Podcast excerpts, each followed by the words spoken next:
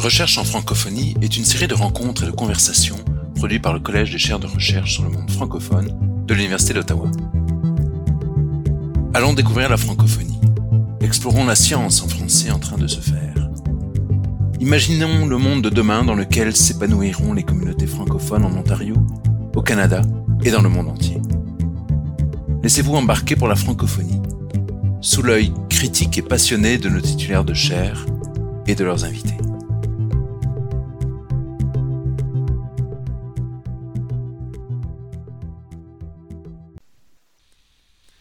Cette série de balados est produite par le Collège des chaires de recherche sur le monde francophone de l'Université d'Ottawa. Le Collège des chaires de recherche sur le monde francophone, ainsi que le programme des chaires Mobilité francophone, sont des initiatives créées, soutenues et financées par le vice-rectorat à la recherche et à l'innovation de l'Université d'Ottawa, permettant ainsi le rayonnement de la recherche au sein des francophonies ontariennes, canadiennes et internationales. Le projet de balado est financé par le vice-rectorat international et francophonie. Les entretiens ont été rendus possibles grâce au programme de stage du département de communication de l'Université d'Ottawa et ont été réalisés par Julia Bernier, étudiante en journalisme numérique. Donc, bonjour, Monsieur Larocque. Bonjour. Dites-moi, euh, premièrement, qu'est-ce qui vous a amené à réaliser des recherches sur les droits linguistiques au Canada? C'est une longue histoire euh, et ça commence dans la tendre enfance. c'est vrai, ça peut sembler cliché, mais euh, le fait que je viennent d'un village franco-ontarien qui s'appelle Sturgeon Falls, a eu beaucoup à faire dans mon cheminement personnel et plus tard professionnel en droit linguistique. Sturgeon Falls, il faut le savoir, c'est une, place euh, dans le nord-est Ontario où le français est majoritaire.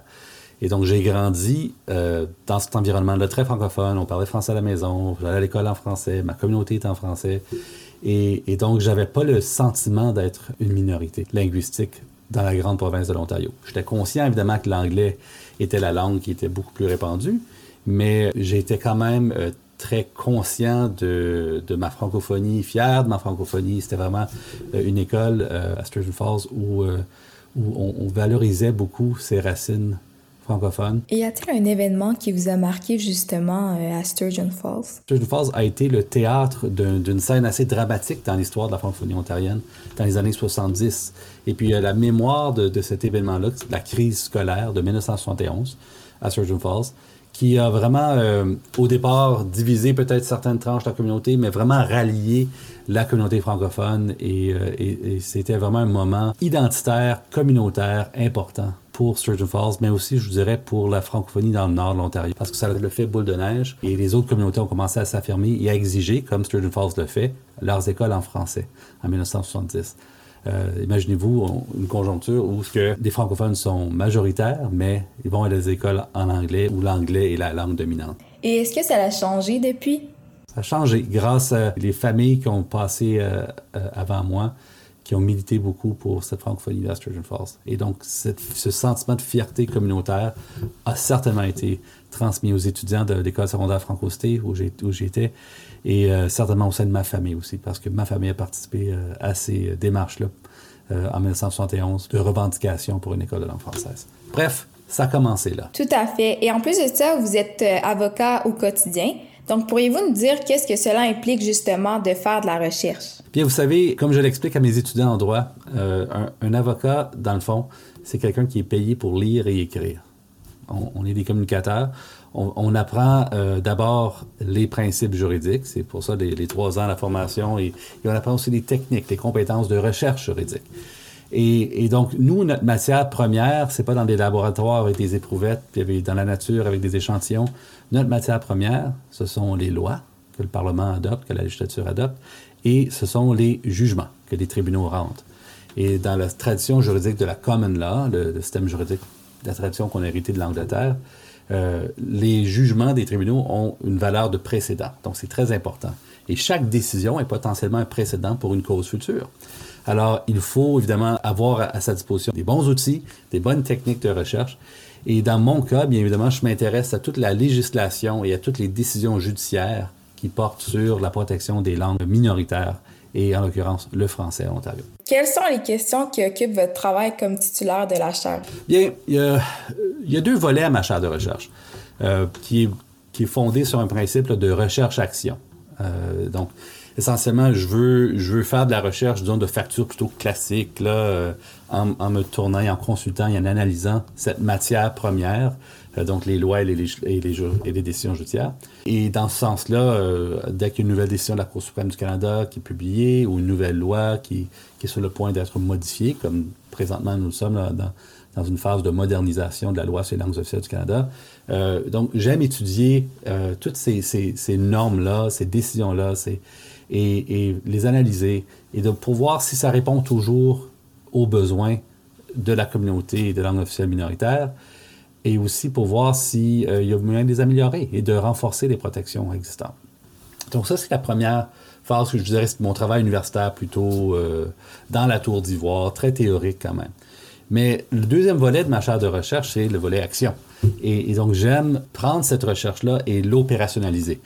Euh, pour ne pas dire l'instrumentaliser. je, veux, je veux vraiment m'en servir et participer activement dans les processus par lesquels les lois sont élaborées, par lesquels les décisions sont rendues. Ils vont encore travailler avec les communautés et les milieux associatifs pour faire avancer leurs propres revendications linguistiques et culturelles. Alors, euh, pour répondre à la question, moi, je travaille euh, beaucoup avec, euh, quand je fais pas le, volet universitaire, là, euh, dont la recherche plutôt livresque, ce que j'aime faire, c'est j'aime travailler avec les associations comme la Fédération des communautés francophones et acadiennes.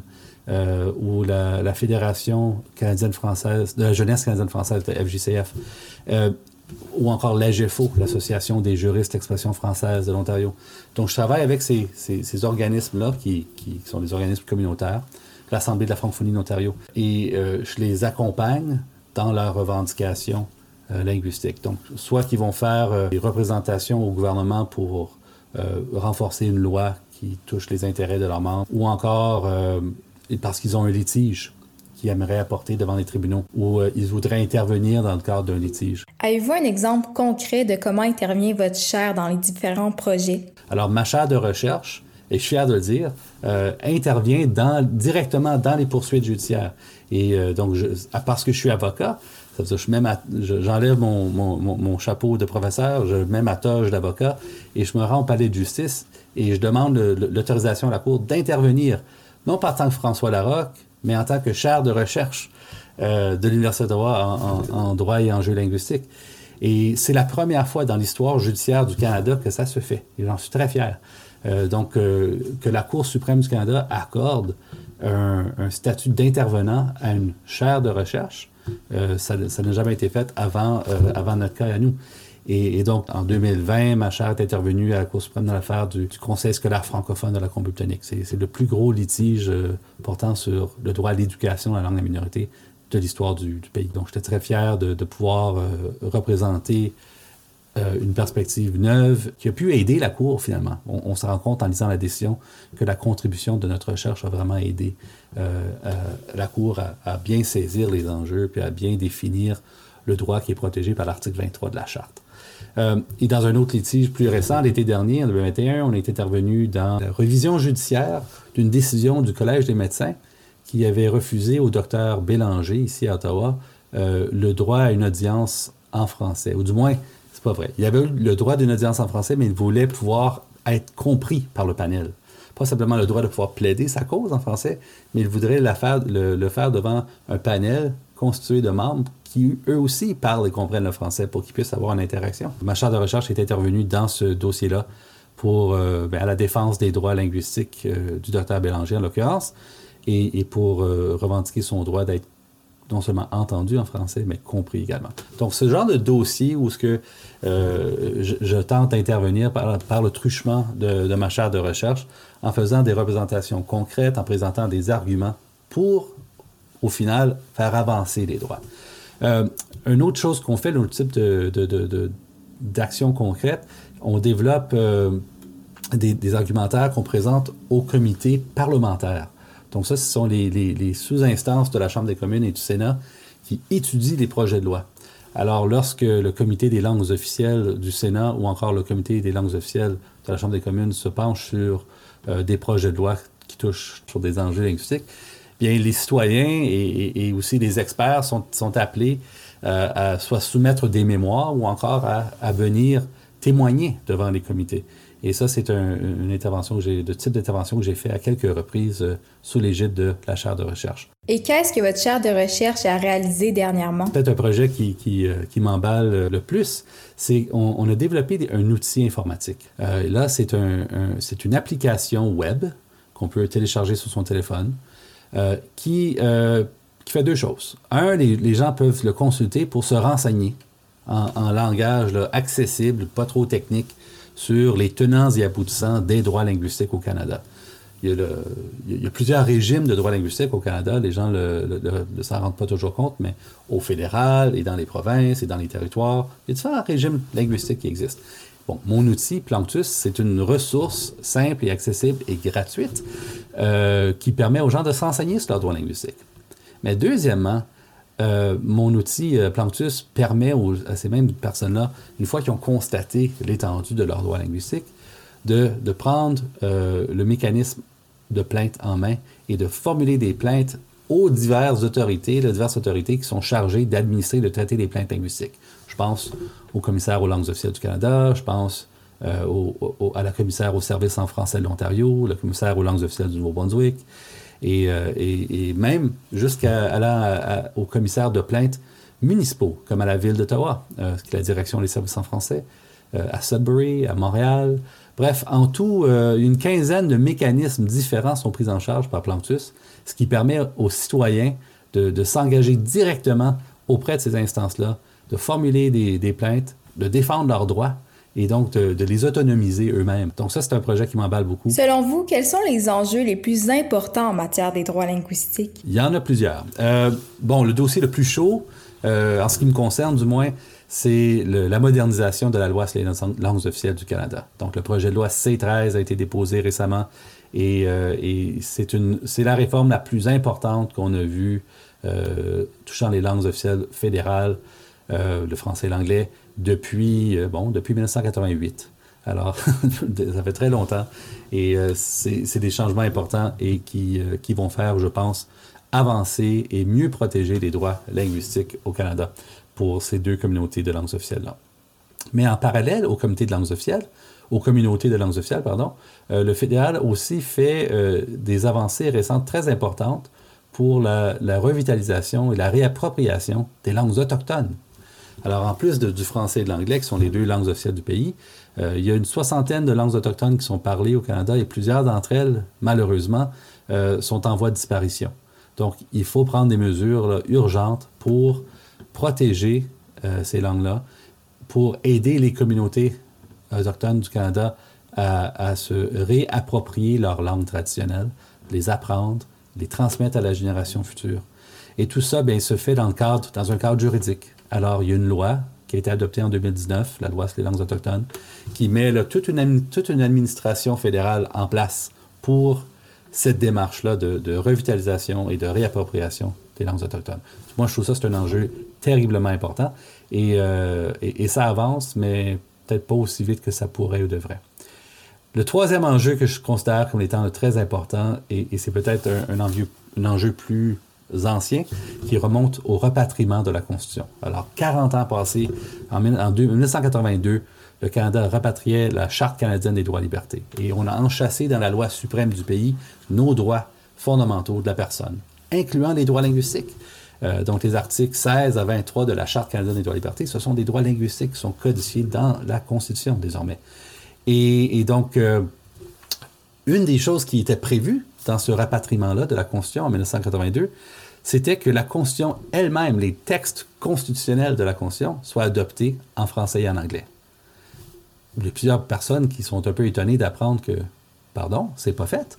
La, Constitution du pays n'a pas force de loi dans les deux langues officielles? La réponse est non. La Constitution du Canada, euh, qui est composée de 31 textes en tout, euh, bien, ces textes-là sont, pour la plupart, euh, une vingtaine d'entre eux en tout cas, euh, et ont force de loi uniquement en anglais. Donc parfois, il faut lire les versions anglaises des différents textes fonctionnels pour comprendre comment ils affectent nos droits en tant que francophones, ce qui n'a euh, évidemment euh, aucun sens. Donc les, les, les, architectes du rapatriement en 1982 avaient vu cette incongruité-là, avaient voulu y, réparer, y remédier, pardon, et, et donc avait prévu un mécanisme qui permettait la traduction en français de l'ensemble des textes constitutionnels du Canada, donc de tous les 31 textes, et puis que dès que cette version française-là soit prête, qu'il soit adopté euh, et, qu'il devienne euh, essentiellement une version égale en français et en anglais de la Constitution du pays. Or, ce n'est toujours pas fait. Alors, on avait prévu un mécanisme en 1982 et le mécanisme a été emboîté. On a commencé à faire la traduction de ces textes-là. Mais la deuxième étape, donc une fois qu'on a les textes en main, il faut les adopter. Il faut leur donner euh, force de loi sous le grand sceau du Canada par, proclamation du gouverneur général. Euh, et cette étape-là n'a toujours pas été faite. Et, pourquoi? Bon, les explications sont politiques. Je pense que dans les années 90, sur l'échec de, l'accord du, lac Meach et l'accord de Charlottetown, euh, il y a plusieurs personnes qui, qui, qui, craignaient tout ce qui touchait la Constitution. On voulait plus euh, en parler. Il y avait une certaine fatigue constitutionnelle euh, qui s'est installée au pays. Et peut-être ça, ça a contribué à remettre là, euh, au, c'est quoi l'expression? remettre à plus tard. Il y a une expression consacrée qui m'échappe. Bref. Ben, bref, au calendrier grec, c'est ça? on voulait, on, a décidé, bref, de ne pas aborder dès maintenant cet, enjeu-là. Euh, mais à force de trop attendre, euh, on risque que le statu quo devienne, euh, devienne la règle. Et, c'est un gros problème parce que la Constitution nous commande de le faire. C'est un, une disposition impérative de la loi suprême du pays qui nous dit vous devez adopter ces textes français-là et leur donner force de loi. Et le gouvernement du Canada et les gouvernements provinciaux n'ont toujours pas agi sur cette promesse-là. Donc, pour moi, ça, c'est un enjeu important. Donc, récemment, le sénateur Serge Royal et moi avons déposé un recours, euh, une requête en, Cour supérieure du Québec pour obtenir des déclarations, une réparation déclaratoire des tribunaux ordonnant euh, les gouvernements du Canada et du Québec et aussi des autres provinces de collaborer et de donner suite à l'obligation constitutionnelle que leur impose l'article 55 de la loi constitutionnelle de 1982. Donc, ça fait 40 ans que nous attendons pour une constitution bilingue et nous ne l'avons toujours pas. Pour moi, c'est